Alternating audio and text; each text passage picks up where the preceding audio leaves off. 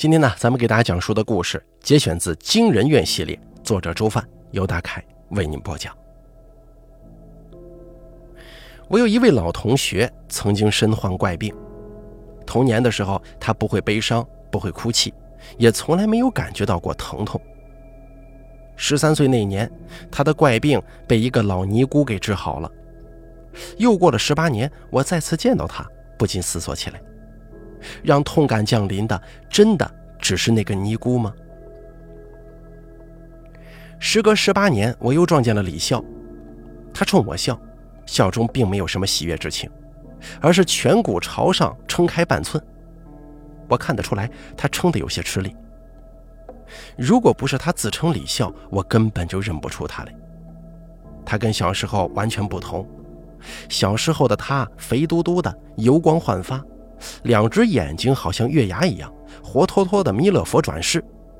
现在肉没了，人瘦了，手臂里的血管就像钢筋一样。我跟他寒暄了几句，第一句是问他：“这么多年你去哪儿了？”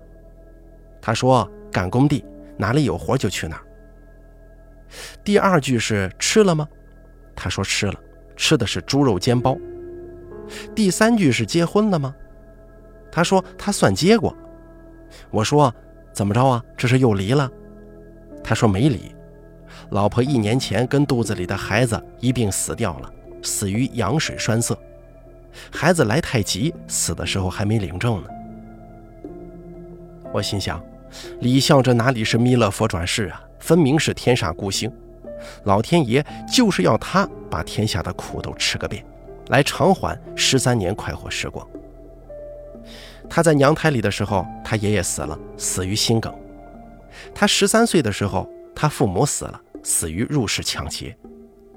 他离开村子以后，奶奶死了，死于被人随意丢弃的半拉西瓜皮。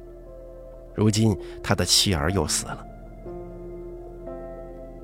我不知道该说些什么好，沉默了一会儿，说道：“你现在还会痛吗？还是有点儿。”就是好奇，那个孩子如果能来到这世上，第一声是哭还是笑呢？第一集，砰！李笑叫得很大声，整个教室都是他的回声。砰！他又模仿了一遍，说道：“就是这么大声，比这声音还大呢。”所有人诧异又疑惑地看着他。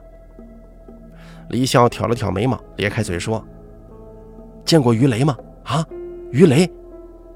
他伸出大拇指继续比划：“我有两根大拇指这么粗的鱼雷，过年放的那种炮，最最最最最厉害的那种炮，比那个声音还大两倍呢。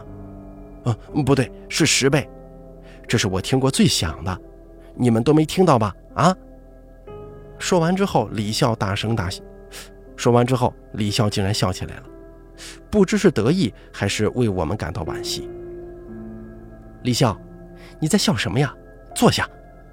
班主任小刘老师用更大的音量去呵斥他。好的，老师。他捂住嘴，眉毛却翘到发际线。小刘老师说：“笑，你怎么笑得出来呀？你怎么这么冷血呢？”他抽出教鞭，一节一节拔出来。那是一个黑白电视天线，拔出来有三十多公分长，塞回去只有十公分，坚固耐用，方便携带。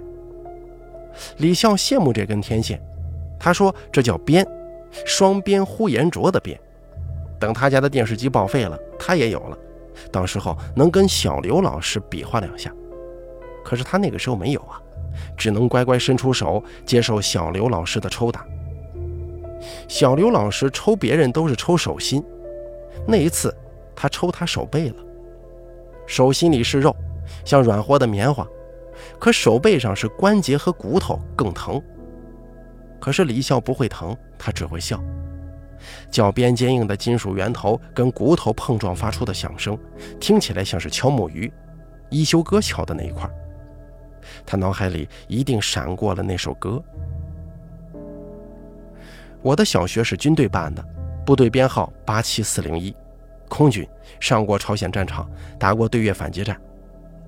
学校也接受住在附近的村民和长子弟，我跟李笑就是。学校在部队里面，进大门两分钟就到，估摸着也就一百来米。这一百来米上死过一个人，就在小刘老师抽打李笑的前一天。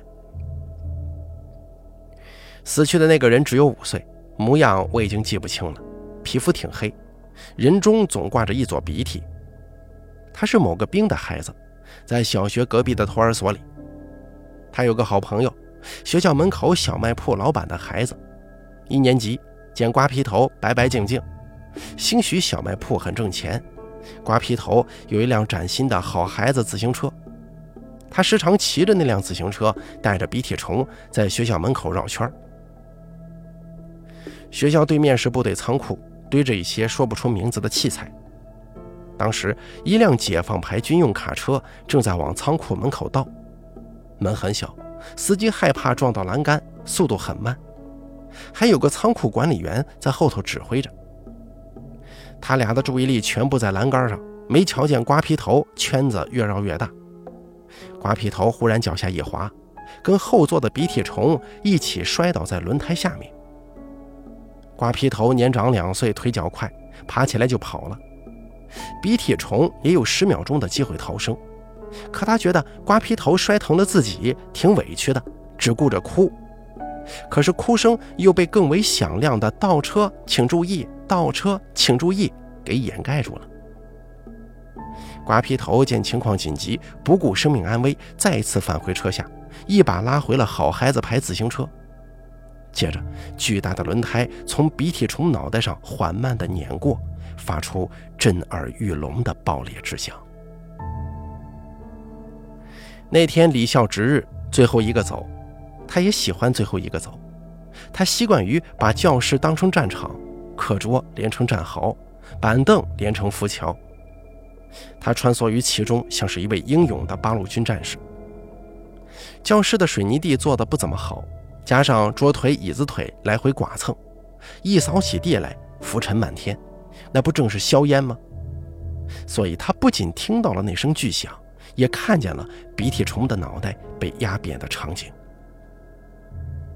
他觉得自己很幸运。第二天，我们围成一堆，听李笑给我们讲。他说声音很大，比鱼雷还大。他说他以为血像水。可是鼻涕虫的血很浓，他说他以为血是红的，可是鼻涕虫的血发黑。我问他有多浓多黑呀？他思考了一会儿，说像是红豆稀饭。对于李笑的话，我一点也不信，血液怎么会像是红豆稀饭呢？我也不相信人的脑袋能发出那么大的声音，没有什么声音比鱼雷还大。我的头也被我爸敲打过，最多跟鼓掌的声音差不多。李笑说自己想了一夜，终于想明白了：鼻涕虫脑袋里的鼻涕多，所以血液才会那么的粘稠。我听着有点恶心。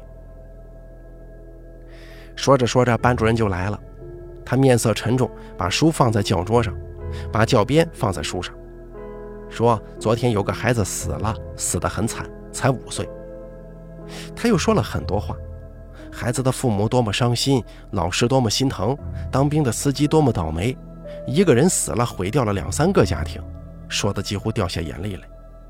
然后他提醒我们千万注意安全，以后不准在军区大门内骑自行车。末了，他问我们有没有人看见大门口的血呀？李笑举起了他骄傲的手。我想，小刘老师一定希望李笑像他一样，描述出悲天悯人的惨状，让所有同学害怕，最好怕的不敢骑自行车。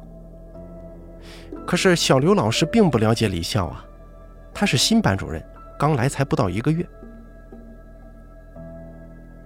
李笑说完开头那段话，学着脑袋爆掉的巨响，只恨自己嗓门太小，不足以呈现如此劲爆的声音。这声音好似并非属于人世间，而是来自于天上。他看见所有人惊异的眼神，觉得同学们跟我一样，一定不相信脑袋爆掉的声音比鱼雷爆炸的声音还大。他又兴高采烈地说了一遍，丝毫没有发现小刘老师已经阴云密布了。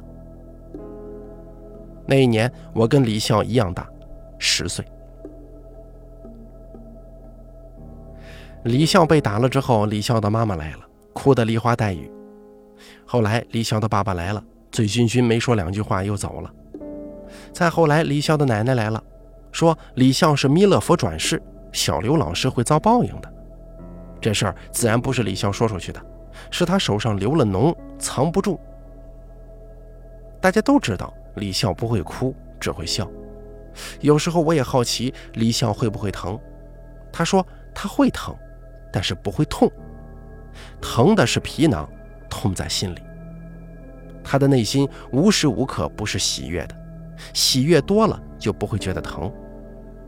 其实啊，李笑也分不清疼跟痛的区别，就像是盲人分不清黑色跟虚无。李笑不会痛。从他出生的时候就开始了。传言说他出生的时候怎么打也不哭，反而越打越笑。这件事情至少有三个人对我说过，每个人都描绘的绘声绘色，好像当时就在产房里似的，亲眼看见李笑奶奶的巴掌落在李笑圆鼓鼓的屁股上，亲耳听见李笑咯咯咯的笑。传言嘛，原本没人信，后来所有人都信了。第一个相信的是卫生所的牛护士，她曾经给李笑打过针，针头扎在李笑的肉嘟嘟的胳膊上，李笑一直在笑。第二个相信的是羊肉汤店的武老板，他亲眼看见李笑把一小碗滚烫的羊肉汤喝进肚子里，抹抹嘴，又在笑。第三次，所有人都相信了，那是一场运动会。李笑跑二百米，入弯的时候被人绊了一跤。学校操场连水泥地都算不上，石头渣子的，也没画过跑道。李笑摔倒以后，在石渣子上滚了两圈，膝盖跟肘子上血迹斑斑。他爬起来继续跑，跑过终点线的时候，一条血水甩在计时新老师的白衬衫上，从肩膀洒到腰间呢，血迹很快就尽散开来。可是李笑还是在笑，他说：“那个血像是一条挂带，老师很像礼仪小姐。”从此以后，没有人再质疑过李笑只有愉悦这一种情感，他不会生气，也不会悲伤。有不少人指指点点，说李笑是个怪胎，出生的时候没拍哭，呼吸不畅，脑子缺氧，憋傻了。每当听到这种说法，李笑奶奶都会问候他们各种亲戚，说李笑是弥勒佛转世，心中有大慈大悲。李笑只会笑这件事情，整个学校恐怕只有小刘老师不清楚。他是随军家属，跟着他的团长丈夫来了才一个多月。李笑被打伤以后，他被校长叫去谈话，还被停了一个星期的课。后来呢？班主任换成了数学老师，他仍然教我们语文。而李笑停课的时间比他还长，半个多月，据说是伤到了骨头。李笑不在的某一天，早自习，小刘老师带我们念古诗的时候，突然拍了拍手，叫大家停住，说给同学们提个醒下周李笑就回来了，大家要注意安全。老师觉得李笑可能是一位精神不太正常的小朋友。万一被他伤到，老师可负不起这个责任。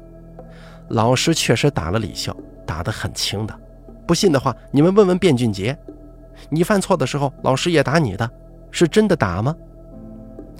班长卞俊杰扑通一声站了起来，就说：“一点也不疼，就跟挠痒痒似的。”小刘老师挺委屈，抹了抹泪。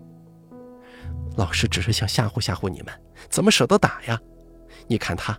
这么小的孩子被撞死了，多可惜！他还在那笑，他怎么能笑得出来呢？这个时候，学习委员李元站了起来，他摇晃着两个麻花辫，说道：“操场后面的猫死的时候，李笑也在场，他还在笑，他就是脑子不好。”同学们又七嘴八舌地说了起来，每个人都能说出李笑的一些怪癖。比方说，上完厕所不洗手啊，一个星期没洗头啊，还破坏过冬青树上那一片稚嫩又可爱的小叶子，经过十几分钟的讨论，大家达成共识：李笑的确是精神病，我们要珍爱生命，远离神经病。我们都会站在小刘老师这一边，她长得很漂亮，穿着时髦，和蔼可亲。她常常跟我们介绍自己的养生心得，比如用冷水洗脸，还有从来不吃方便面。她声称见过一个人每天都吃方便面。后来人也变成了方便面，浑身软绵绵，站不起来就死了。他要求我们在冬天的时候都用冷水洗脸，并且在第二天早上讲述冷水洗脸的好处。学习委员李元说，用冷水洗脸很清醒，精神足。一开始冷，慢慢的就热了。以前自己手脚冰凉，现在浑身都暖和。小刘老师说对，这样呢会加快我们全身的血液循环。在小刘老师的带动之下，我们都很积极踊跃，哪怕吃蛔虫药也是如此。边俊杰拉的最大，有三十公分长，小拇指一般粗。我看着同学们纷纷举手，描述出了各式各样的蛔虫，心中非常苦恼。我好不争气啊！为什么不能拉出如此粗壮的蛔虫呢？当然，在讨论这些问题的时候，我们不会带李笑，他一个人一桌，最后一排。没有人跟他说话，每次老师提问，他把手举得老高，也没有人会让他回答问题，哪怕只有他一个人举手，他就圆滚滚地坐在那儿，板板正正，满面春风，却成了透明人，谁也瞧不见他。可是我没想到啊，半年之后会跟李笑成为同桌，起因是我跟小刘老师的一场争论。那天，小刘老师临时有事儿，课上了一半离开了，让纪律委员杨坤代为管理班级。管理方式很简单，谁说话就记谁的名儿。我没说话呀，可名字被记下来了。我很不服，找杨坤对峙。他说他看见我转头问肖丽丽借橡皮了。我说我借了，但是我没说话呀。我跟他眼神示意了一下，嘴巴又没动。我们两个闹到小刘老师那儿，小刘老师问我：“你有没有说话呀？”我说没有。小刘老师说：“那你怎么借的橡皮呀？”我用眼神借的呀。小刘老师说：“借东西是不是要征求别人的同意呢？”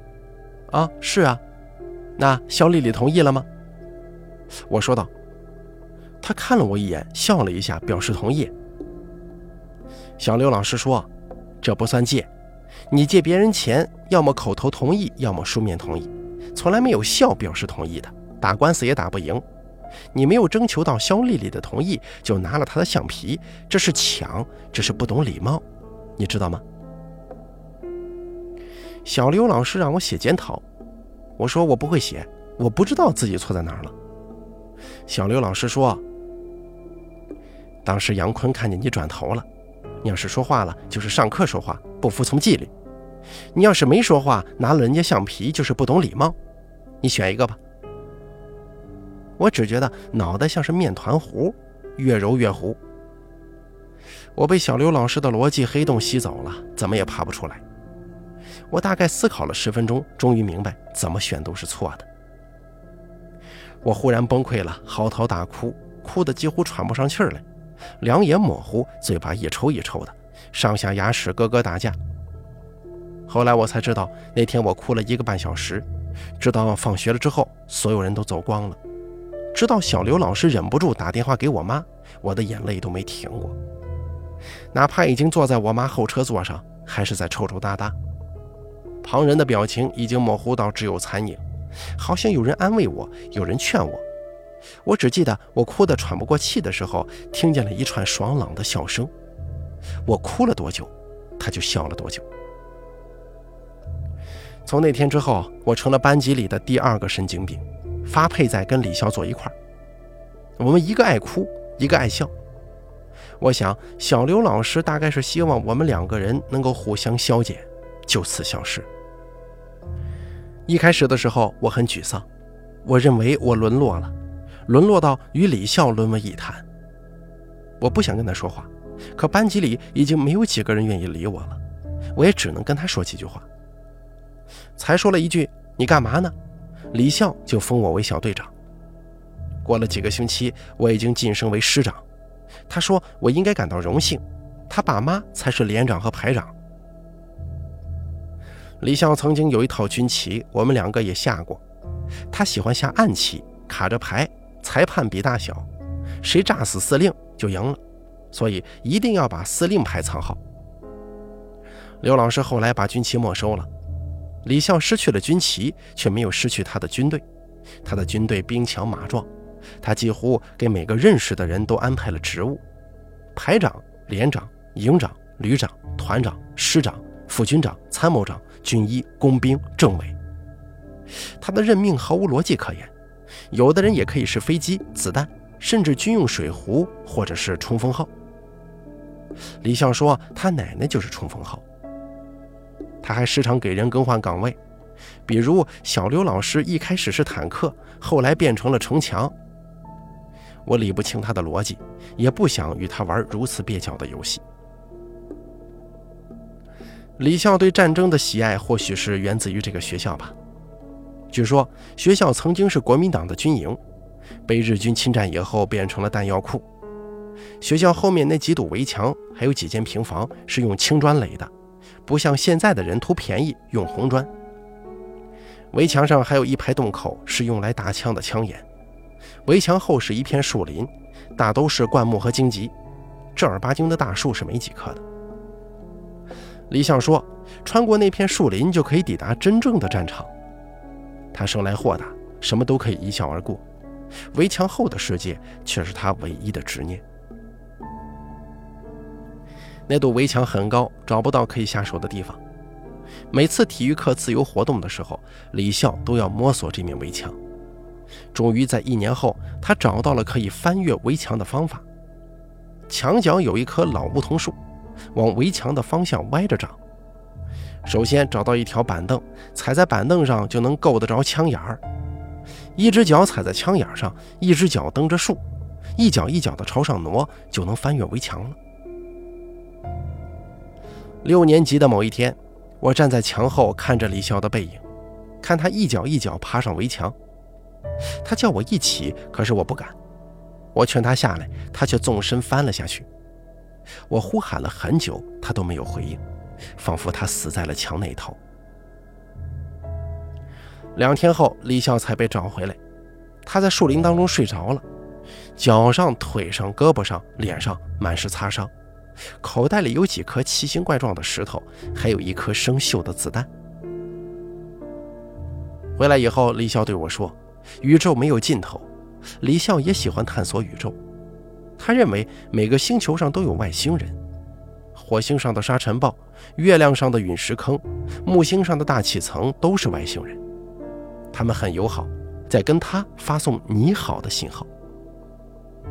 李笑此前一直相信宇宙是有尽头的，直到走进了那片树林。我问他为什么，他说：“树林在宇宙中，树林没有尽头，宇宙就没有尽头。”